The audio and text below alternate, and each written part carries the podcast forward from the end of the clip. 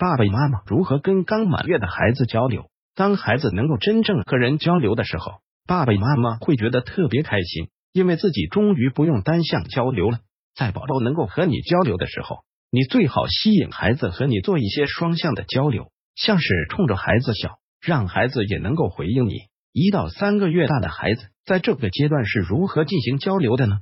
爸爸妈妈怎样才能跟宝宝进行更好的交流呢？孩子有哪些交流的方式呢？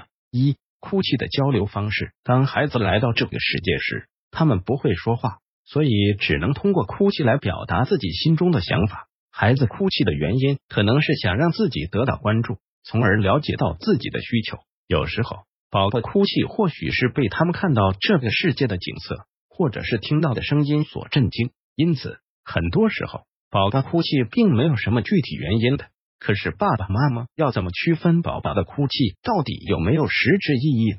只要孩子没有生病或是受伤的话，在哭泣时，爸爸妈妈是不用太着急的。二，变得安静、微笑或者是兴奋。有时宝宝一个人呆着的时候，可能会发出一些奇怪的声音，但是当他们听到你的声音时，就会变得非常安静。有时还会冲着你笑，或是非常兴奋的晃动自己的手臂或脚，这表示宝宝看到了你。想通过这些方式来和你取得交流，宝宝在这个时候总会在爸爸妈妈面前微笑。不过，对于除了爸妈以外的家人朋友来说，孩子则需要一定的时间来熟悉。举个例子吧，对于没有一直陪伴在自己身边的爷爷奶奶来说，他们就需要一段时间才能学会冲着爷爷奶奶的笑。另外，你的孩子也无法做到对陌生人微笑，或者是表现出一些友好的行为。三。